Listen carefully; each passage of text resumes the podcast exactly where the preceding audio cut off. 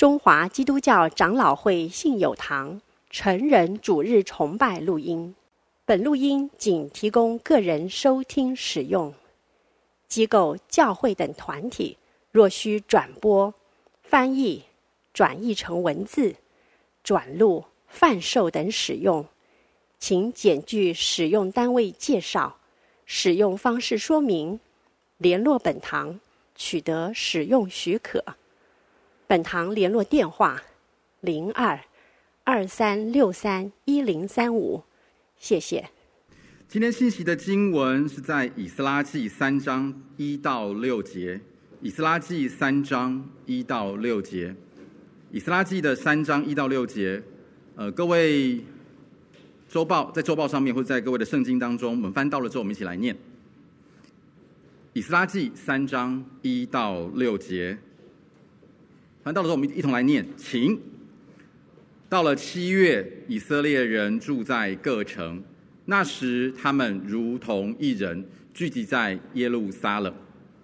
约沙达的儿子耶书亚和他的弟兄众祭司，并撒拉铁的儿子所罗巴伯与他的弟兄，都起来建筑以色列神的坛，要照神人摩西律法书上所写的。在坛上献燔祭，他们在原有的根基上足坛，因惧怕邻国的民，又在其上向耶和华早晚献燔祭，又照律法书上所写的守住棚节，按数照例献每日所当献的燔祭，其后献常献的燔祭，并在月朔与耶和华的一切圣节献祭。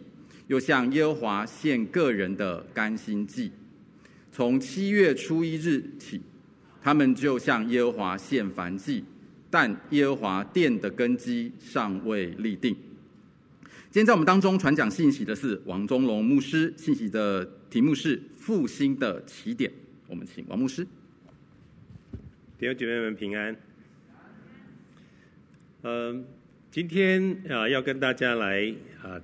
讲到以斯拉记的第三章这个部分哦，刚刚这个献乐，呃，其实就有点像那个 马杰博士，马杰博士那时候现在来台是一百五十年，他也是呃漂洋过海来到台湾啊，这一百五十年他所建立的东西，就现在成了影响整个台湾很重要的一部分。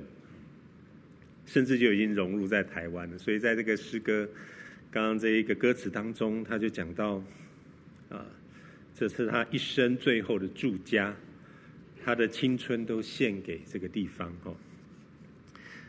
那我们啊，在以斯拉记的第三章啊，其实也就是这一群以色列人要回到啊，就是耶路撒冷来。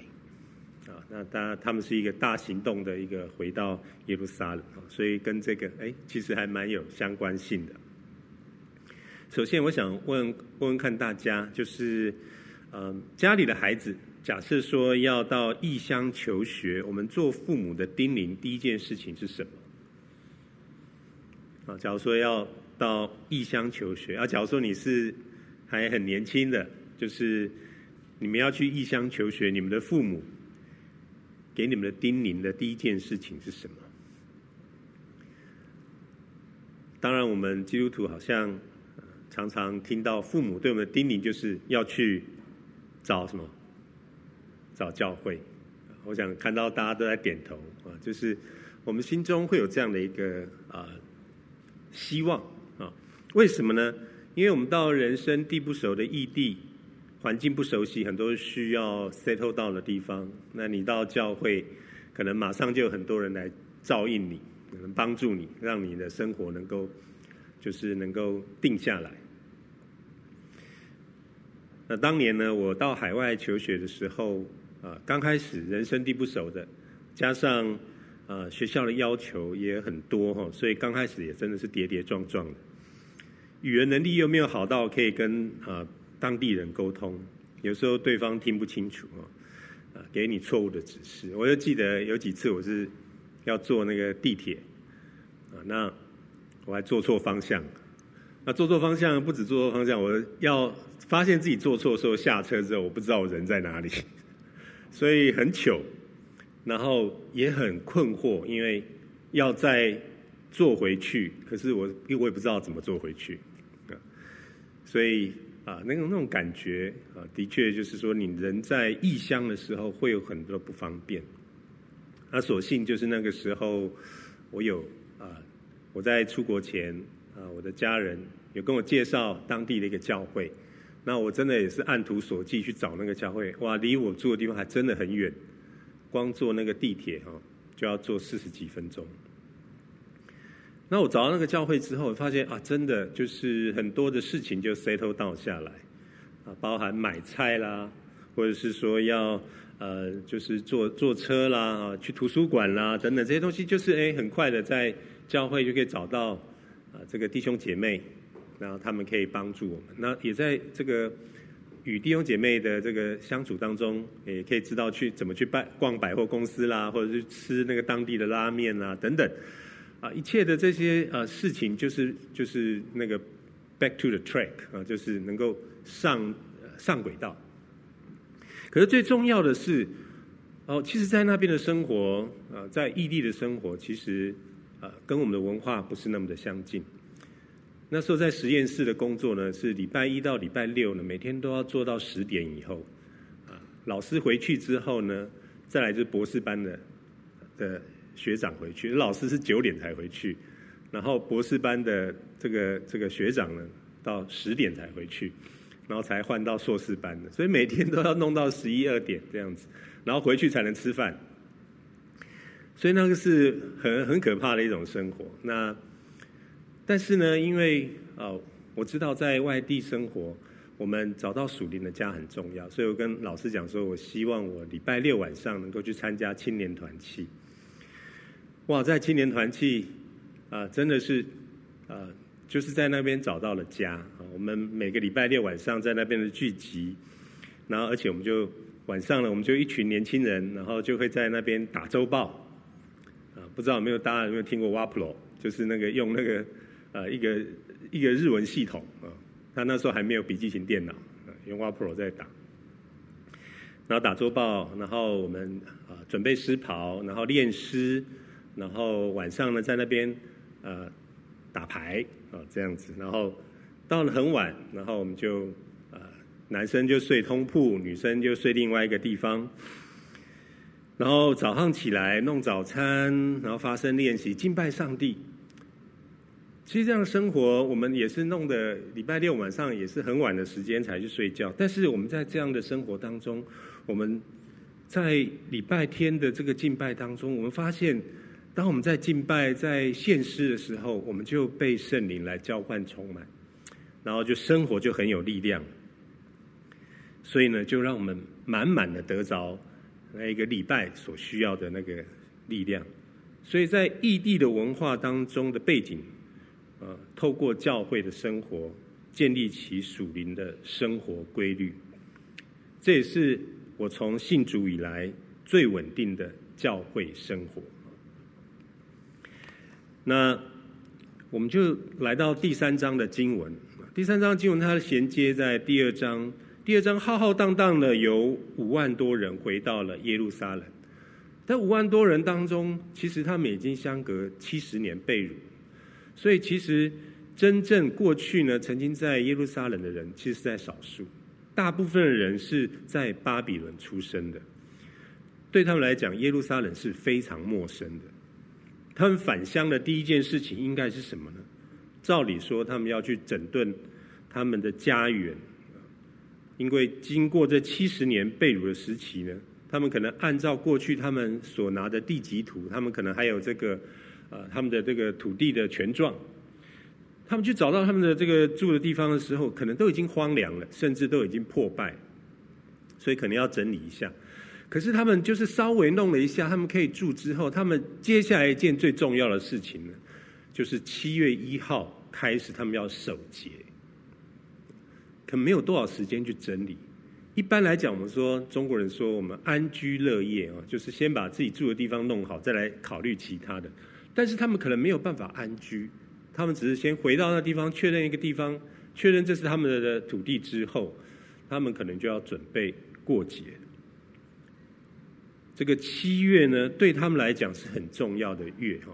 我们来了解一下他们这个时间点，这叫提斯利月，那是犹太民间历法的正月，就是他们的新年，就很像我们啊华人我们的旧历新年，华人旧历新年是在差不多二月的时候啊，那华人的新年呢是以家人为中心，所以在这一连串的这个节日之后呢，呃。比如说，这当中有，呃，就是家人团聚啦，然后也就是回娘家啦，啊，然后呃，就是元宵节等等，是以家人为中心的。但是犹太人的守节呢，是以神为中心的。我们来看七月一号、跟七月十号，还有七月十五号到二十二号，这个这个是在这一段经文当中提到的三个节日哈，就是吹号节。他们吹角节的时候呢，就只有一天。他们相信神在这一天创造天地，所以他们在这边这一天呢，就是用吹号来呼召所有以色列人回转，然后来回转归向神，然后并且记住自己跟神那永不改变的那个永约。那七月十号是赎罪日，则是要他们专心祈祷悔过，来寻求他们生命的净化。那接下来呢，就是七月十五号到二十二号的祝棚节。我们听着祝棚节，光从它的语义就可以知道，它是住帐篷。那这住帐篷，我们相信大家已经知道，就是在他们出埃及之后，他们在旷野住了几年的时间。他们住了四十年的时间，那当然要纪念一下，住了这么久的时间。过去在。地震之后，我在灾区住了三个月的时间。我在住在灾区，我就觉得已经呃开始怀疑人生了。那个条件环境非常的不好，那然后也有那个就是早上大概四点凌晨四点五点的时候，就会有很多的小朋友来拉你的帐篷，说老师起床喽，起床喽！他们要早上就要主日学啊。我们在灾区的服务。就是刚开始去是非常不适应，但是后来呢，哎，过了三个月之后，我也变成那个叫做恰卡，就是穿着短裤、穿着凉鞋跟他们生活在一起，然后所有的生活也都上了轨道。所以，更何况他们四十年的时间，他们本来是刚出来的时候觉得自己像个蚱蜢，那派出去的探子回来说：“我们看我们自己就像蚱蜢啊，那个迦南地的人。”个个骁勇善战，那他们好像巨人一样。可是后来经过了四十年之后，他们就被磨塑了，被形塑成一个能够攻略城池的百万雄师的一一群人啊。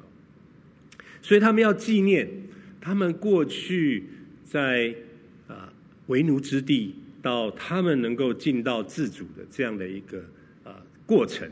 这个祝棚节就在提醒他们，神如何在旷野来引领他们生命的改变。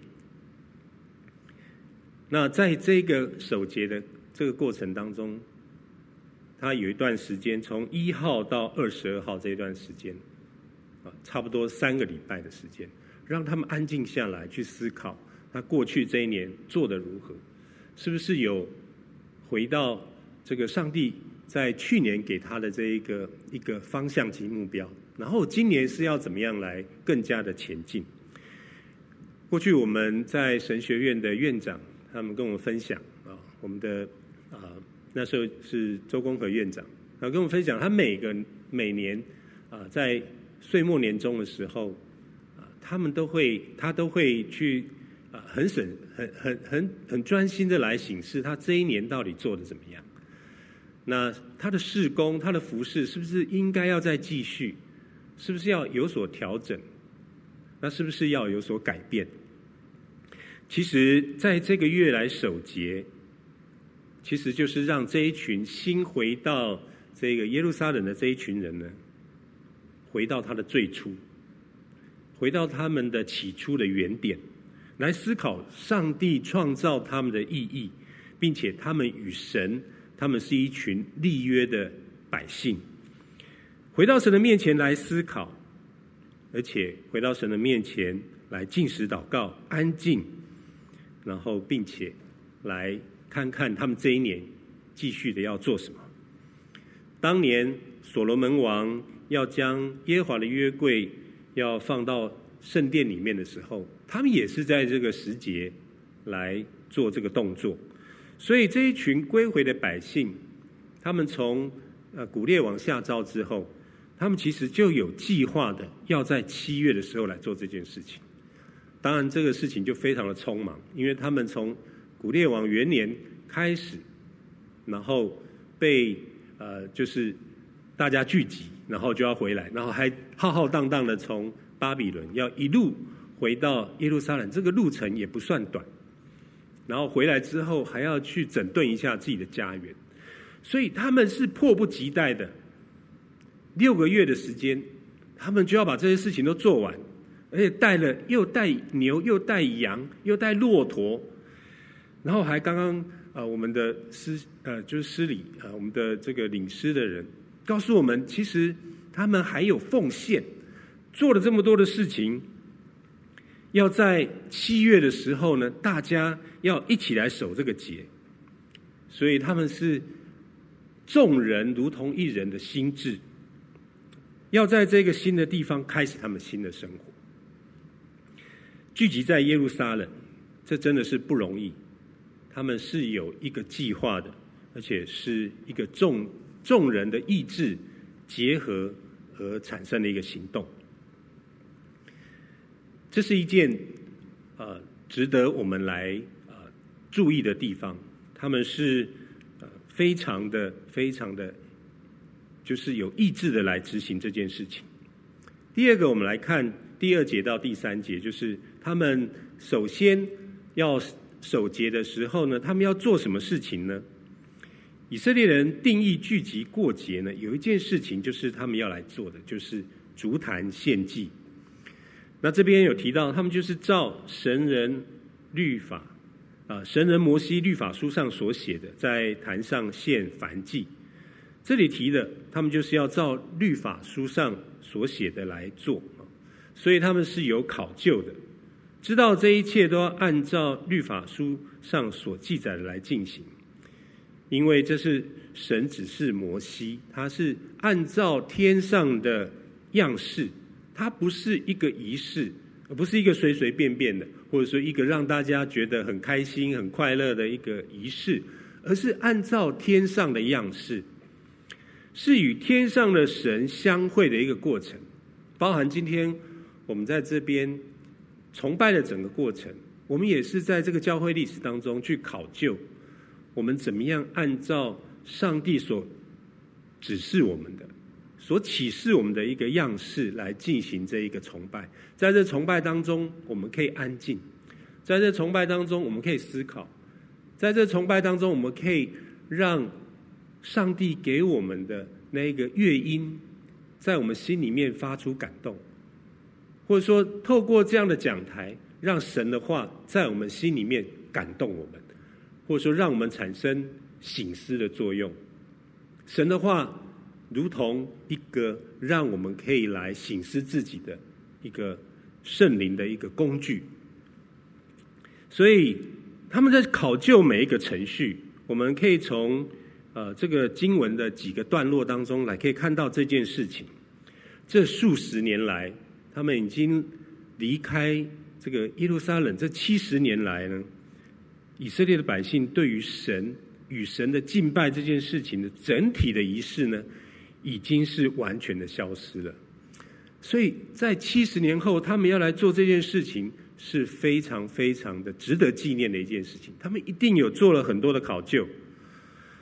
我们再看在第三章的后面十一到十二节到十三节，他们在建立殿的根基的时候呢，祭司要穿礼服吹号，立位人要敲拔，要按照以色列王。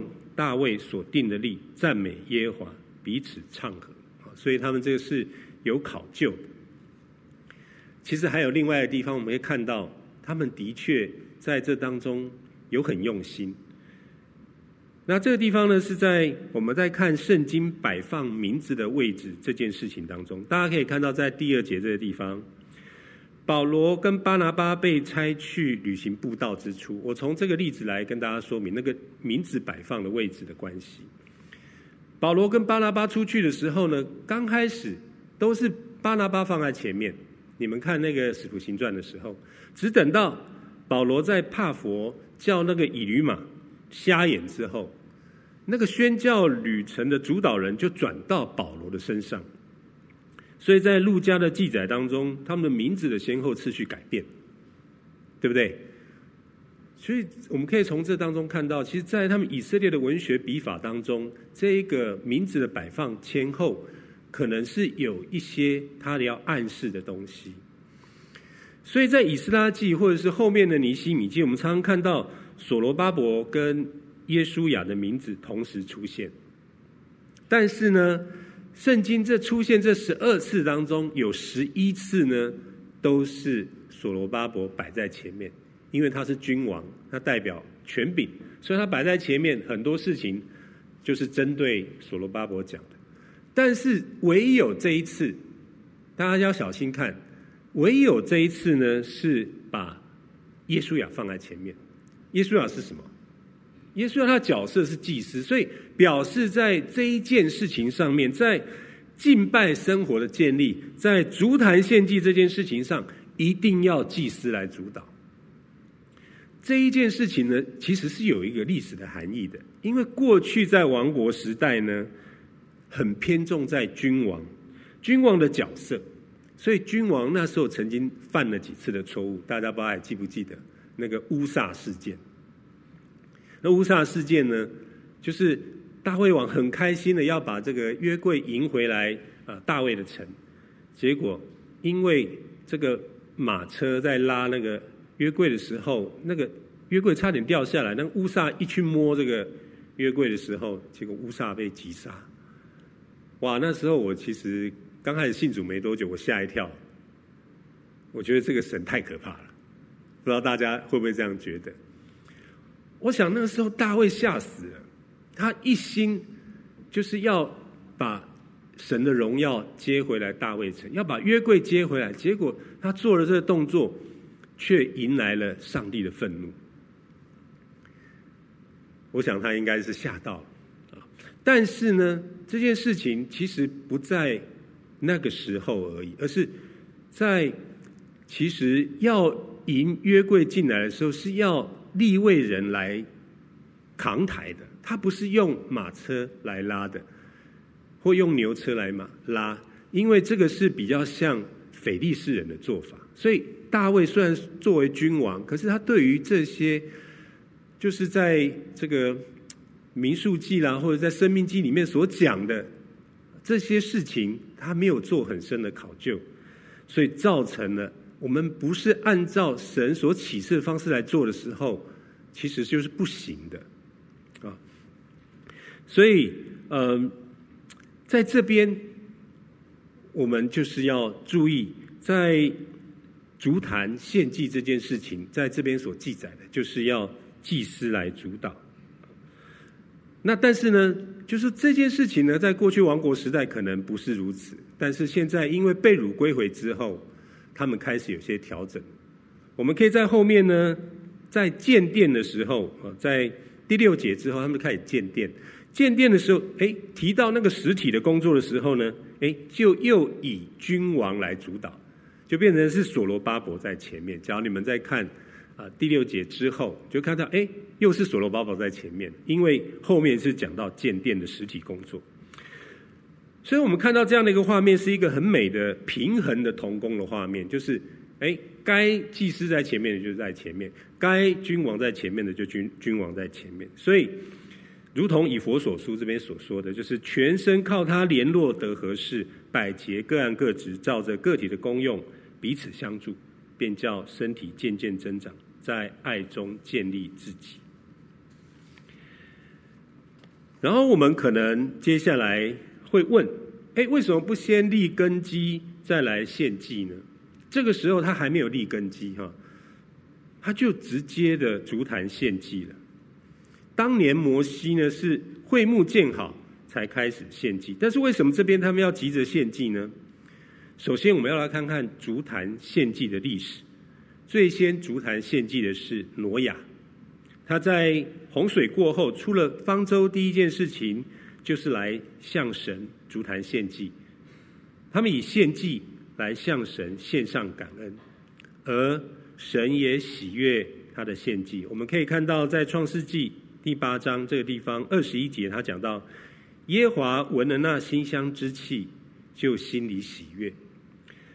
然后他就在后面的经文当中，我们可以看到说，他就赐福给他及他的儿子，并且跟他说：“你们要生养众多，遍满地面，而且上帝以红为记，纪念他与所造的万物的永约。”所以，上帝喜悦我们做这件事情。再来就是，哎，你也可以看到，在跟挪亚在立约的时候呢，这一段。文字很像跟亚伯拉罕所说的，就是你们要生养众多，遍满地面。有没有？果然，到了亚伯拉罕，上帝拣选亚伯拉罕之后，亚伯拉罕也是足坛为祭。亚伯拉罕、以撒、雅各，所以后来甚至到约书亚，他们都是学会了这件事情，就是足坛献祭，其实就是我们现在的敬拜。但不论到哪里，都是足坛献祭。纪念他们跟神之间的约，因为那是神所拣选他们的身份。所以，我们从这件事情当中就看到，筑坛献祭是我们的优先顺位，就是敬拜是我们的优先顺位 （priority） 啊。首先要做的事，我们不论到哪里，首先要做的事情就是先敬拜神。所以到海外去。你要开始一个新的生活，你要先找到你可以筑坛献祭的地方，然后呢，在这个敬拜当中，真实的与神连接，这是比建造圣殿更优先的事情，它也是我们生命当中最核心的呼召啊。那为什么献祭这么重要？是为了神而已吗？不是。其实这是人的需要，因为我们心中有一种不满足，我们期望跟神有关系，所以我们需要。我过去呢，在呃一些呃就是文学的作品当中，呃可以看到有些人在描述这件事情，但是因为文学。有很多人在表述这件事情的时候，就说发现我们人心中有个渴望，希望能够跟神连接，但是找不到方法。但是有一个科学家，他是一个很有名的科学家，然后他是数学家，也是物理学家，也是天文学家。他曾经啊用科学的方法来测量了大气压力。那我们的大气压力的这个呃，就是我们的那一个单位叫做帕。大家知不知道？要学物理的就知道，这个帕就是帕斯卡。那帕斯卡呢，他就是一个非常有名的这物理学家。但是呢，神在一个很奇妙的机会当中呼召了他，他后来成为神学家。然后他就表述了我们人类心中的那一个需要。他在《沉思录》里面讲过这一段话，说人尝试着用任何的事物来围绕自己。希望在这些事物当中寻求帮助，但总是没有成功，因为这无限大的黑洞需要那无限和永不改变的才能填满，而这个没办法填满的东西呢，就是上帝自己。所以很奇妙的，上帝在创造我们的时候呢，就在我们心中放下了一个空间。你寻寻觅觅，寻寻觅觅。除非你寻找到上帝，填满那一个地方，不然你永远不会满足的。人没有办法用其他的东西来替代。当年摩西上西乃山，以色列人就在山底下拜起了金牛犊。你会发现山上跟山下是完全不同的一个世界。在山上我们遇见了神，可是在山下。我们没有上帝的启示的时候，我们就拜这个世界的东西。若不是上帝给我们天上的样式的敬拜，我们就是会拜东拜西，就好像埃及人一样，甚至所有的动物都可以来膜拜。这就是人的软弱，而且魔鬼利用我们这个需要，给了我们虚假的神。所以，上帝他给我们天上的敬拜的样式啊，所以我们就要来看我们献祭的内容。献祭内容，它就会表达出我们跟神之间的关系。在这里三章一到六节，你会很特别的看到，他重复了最多次的一个字是什么？就是燔祭。在这边提到五次的燔祭，就表示说他们回来。要献祭、要敬拜神这件事情呢，他们用的就是燔祭。所以我们要来思考一下，燔祭是什么呢？燔祭是一个完全没有残疾，然后将那最好的要来分别为圣，来献给神。而且呢，不仅这样，他要剥皮，除去一切外在的条件，不是看外貌，不是看它多漂亮，不是看它长得多好。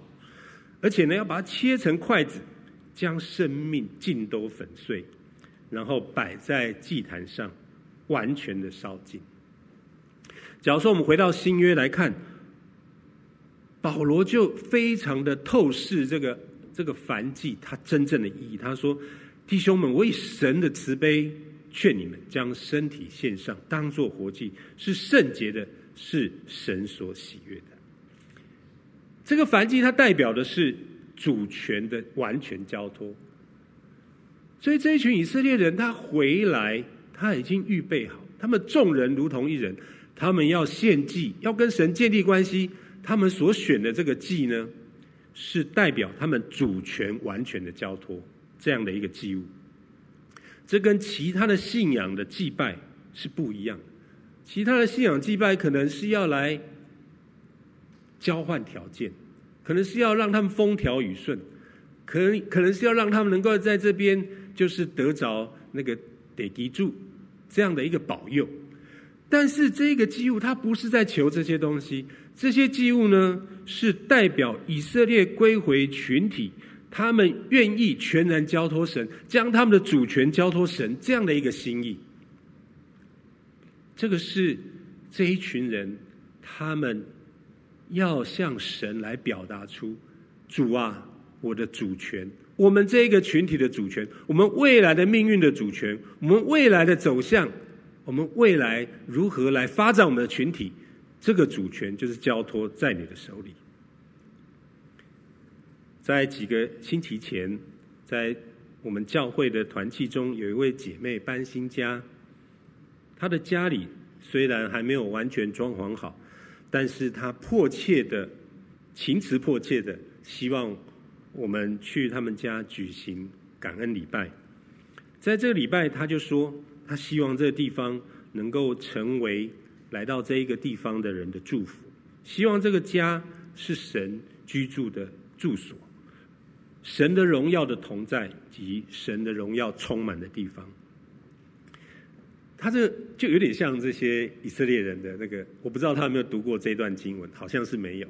但是他这一个情词迫切，以及他们家都还没有完全装潢好，他就来做这件事情。我相信神喜悦他这一个祭，神喜悦他这个心。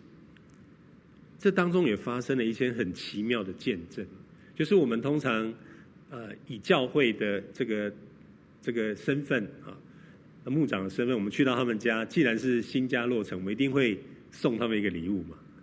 我们会送什么？一个好像匾额一样的东西，对不对？那通常呢，上面就说“基督是我家之主”嘛，对不对？但是那一天呢，就是我要去他们家之前，我就校园逛啊逛，然后我看到一个匾，我就觉得哎，我很喜欢。他用一些珍珠，当然不是真的珍珠哦，他就做成一个新的形状。啊，那里面就是有一段经文，那我看了觉得很喜欢，我就把它买下来，然后就代表教会送给他，然后他当场就是我们那个啊，就是感恩礼拜结束之后，他当场打开，他就尖叫了。为什么？因为上面那个经文就是他在赖里面的他的那个照片下面他自己打进去的经文一模一样，但是我我不知道，所以他非常的惊讶，因为这个礼物是上帝给他的礼物，这个上帝是听我们祷告的神，这个上帝是知道我们心意的神，这个上帝是与我们同在的神，阿们吗？上帝知道我们的心意，他向他献上这样的祭的时候，上帝就喜悦，上帝就要让他知道他有在听他的声音。而接下来啊，这个在经文四到五节，他就讲到说，我们每日当献的燔祭，除了那个献燔祭之外，他在每一天以及月朔以及一些圣节守节当献的祭啊，他们也都继续的守。就好像他每日灵修，啊，就是教会，就是每做每日做的信友灵修，当然不一定每天都能够是我们好像我们自己生活的一些写照或什么，但是你在这一个每天在听这个信友灵修或者收看这个信友灵修的时候，你就会让神的话来充满你，在有些时刻，这些话呢就会成为你的帮助，它会让我们进入一个属灵的规律以及。一个循环当中，我们是需要规律的。在疫情当中，我们就很深的体会到，我们其实有时候人是堕代的。我们需要在群体当中一起的来敬拜。这一群归回之民在过节中与群体来连接，并且生命交流。我们现在能够在这边一起敬拜，事实上是很幸福的，是可以跟弟兄姐妹连接的。事实上，也是可以让我们在群体当中，在敬拜当中，使我们与神来相会。所以，献凡祭、月朔、守节、每日当献的这个规律呢，会让我们的生命产生一种神圣的节奏，让我们知道我们生命是跟神有所连接的，让我们保持在神的同在规律里面。最后这一节，最后这一句话。我也想说特殊，呃，有一点，呃，可以跟大家来分享，就是在第六节，从七月初一起，他们就向耶和华献燔祭，但耶和华殿的根基尚未立定。那时候耶和华的殿根基尚未立定，他们回到这个耶路撒冷，他们尽心竭力的要建立圣殿，这是看得见的硬体。这可以让他们借由重建来看到复兴，让他们恢复民族的自信心，终结在这被掳的七十年，他们民族的黑暗。然而，在这一段民族的黑暗期间，我们要如何来衡量他们的属灵状况呢？是一个破败的景况呢，还是沉潜，或者是直服，预备一个新的开始，等候复兴黎明的来到？圣经学者呢，称这一次的归回叫第二次的出埃及，相对于第一次的出埃及所讨论的神学议题不一样。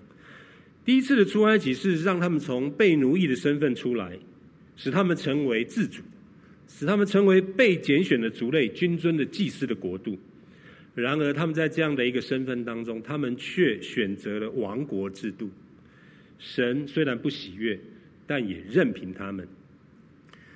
然后他们也经历了大卫跟所罗门王朝的辉煌，但是却还是逃不过世界的偶像。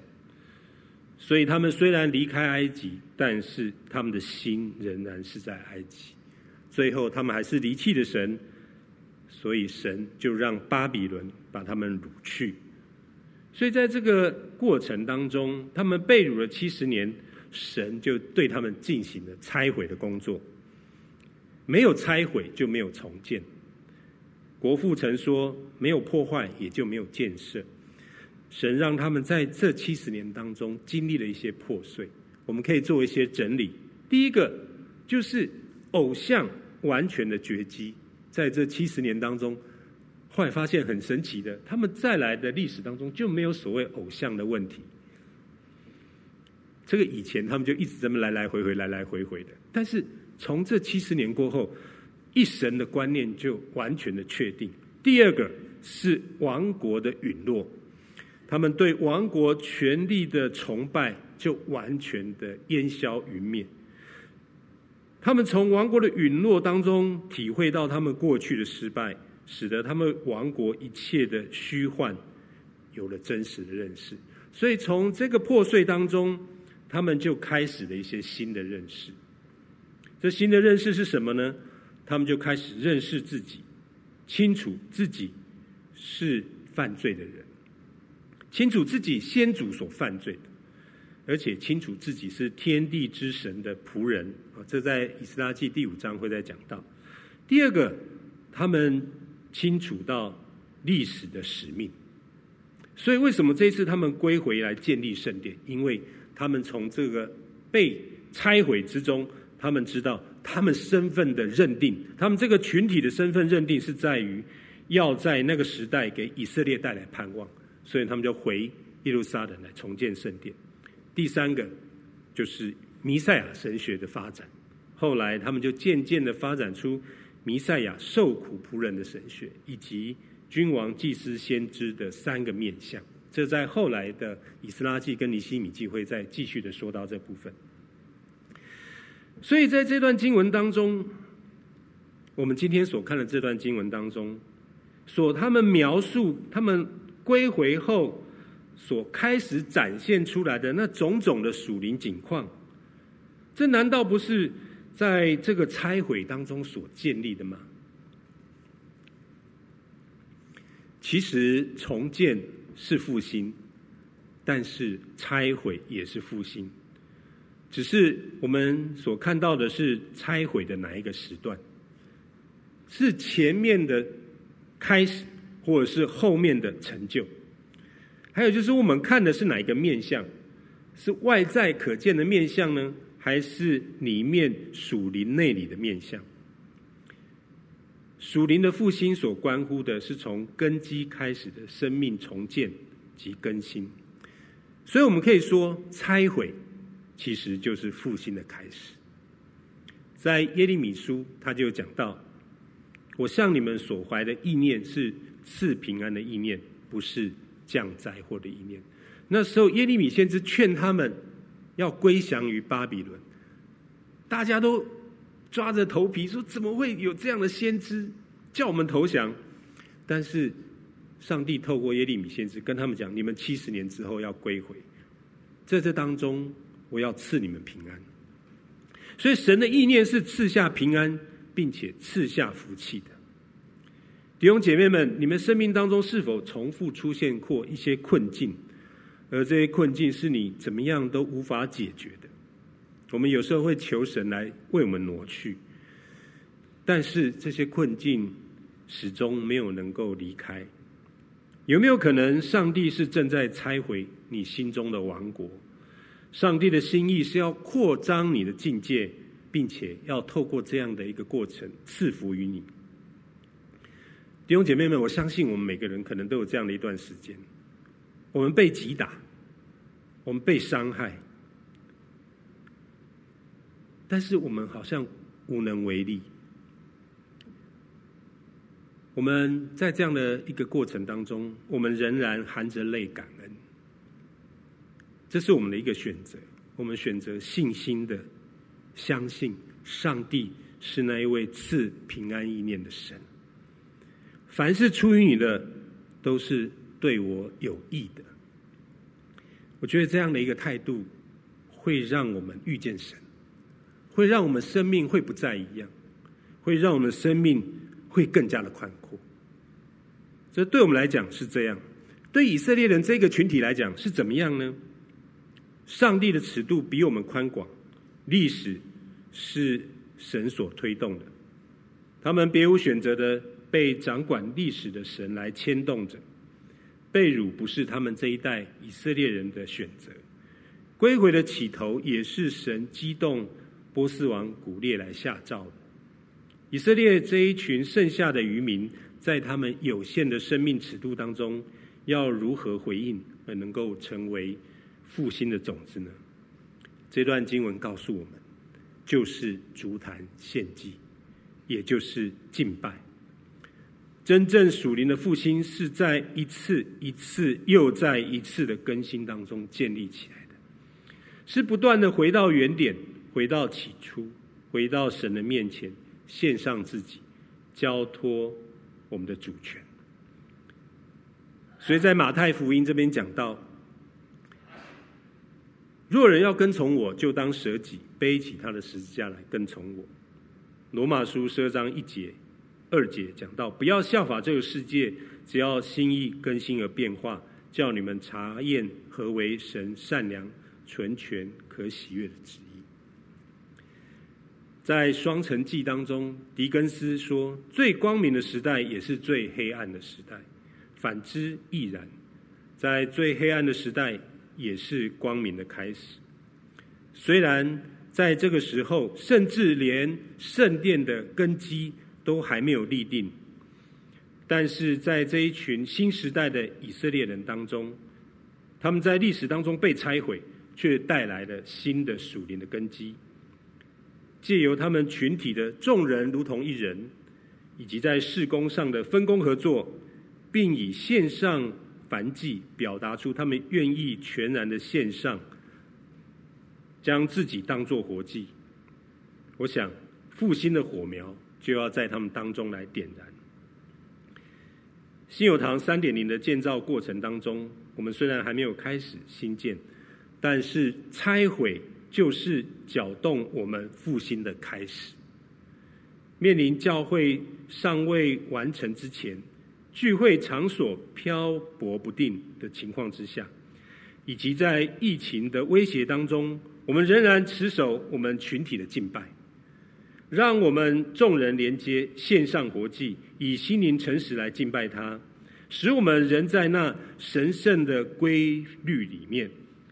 求神让我们这个群体继续在神的带领当中建造我们属年的根基，让神搅动我们信友堂的心意被完全、被成全。我们一起来祷告，亲爱主，谢谢你，你是那一位历史的主。你超越时空，带领我们，主要使我们回到你的心意，主要使我们能够完成你在我们身上的托付。求神带领信友堂，在未来的时间，主啊，能够在你的心意当中继续的往前。谢谢主，让我们来向你献上我们的敬拜，全然的献在你的里面。感谢主，我们这样祷告祈求，奉靠耶稣基督宝贵的圣名。以下有几段经文的默想。